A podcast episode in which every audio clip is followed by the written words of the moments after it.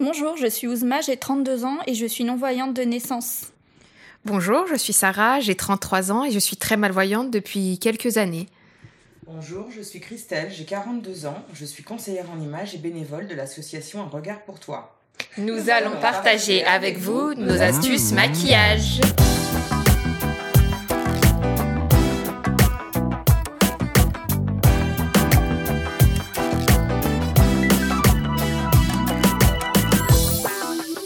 La seule chose que j'ai pas acheté Ouzma, c'est du rouge à lèvres.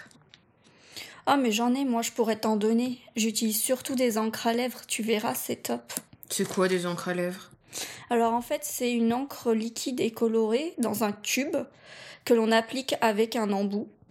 Surtout, il faut ouvrir délicatement le tube pour ne pas faire d'éclaboussures. Je commence par frotter l'embout sur le haut du tube pour enlever l'excédent de matière. Ensuite, je l'applique sur la lèvre inférieure et supérieure, sans oublier l'arc de Cupidon, le petit cran au-dessus de la lèvre. Pour une bouche parfaite, vous pouvez préalablement souligner le contour de vos lèvres au crayon à lèvres assorti à votre rouge à lèvres. En assurant vos lèvres au crayon, vous augmenterez la tenue de votre rouge à lèvres. Et colorer totalement ces lèvres au crayon peut suffire, mais pensez alors à hydrater vos lèvres avec un baume dans la journée pour éviter qu'elles ne s'assèchent. Ah oui, je savais pas que ça s'appelait comme ça, j'utilise ça aussi. Par contre, je le mets pas tout à fait comme toi. Alors, je, je, je mets l'applicateur sur la lèvre inférieure et supérieure.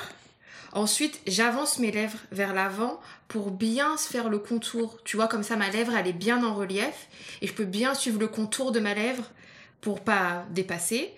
J'ouvre un peu ma bouche pour faire bien les commissures et ensuite je pince bien ma lèvre pour bien répartir la matière euh, partout.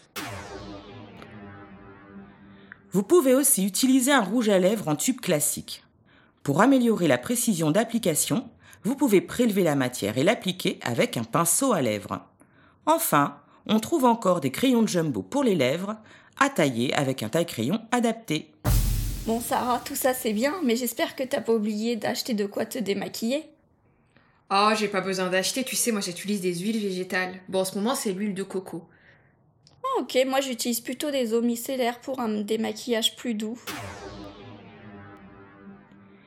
Il est impératif de démaquiller et de nettoyer sa peau avant le coucher pour que la peau reste saine et garde son éclat. Selon vos habitudes et vos goûts, vous trouverez trois routines de démaquillage différentes dans notre guide. Retrouvez toutes les étapes pas à pas, les produits, le matériel, les techniques et les astuces pour vous guider vers un maquillage réussi dans notre guide de maquillage à l'usage des femmes déficientes visuelles. Apprenez à composer votre maquillage personnalisé selon votre rythme et vos envies. Toutes les étapes ne sont pas obligatoires. Seul l'ordre est important. Il a été étudié spécialement pour vous. Parce que rendre le maquillage facile et accessible aux déficients visuels, C'est aussi possible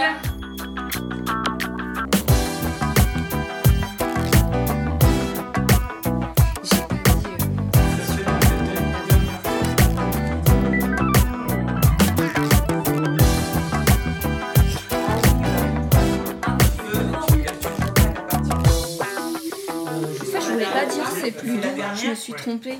Oui, moi j'ai pas dit pour regarder une belle peau. Oui, parce que c'est pas plus doux.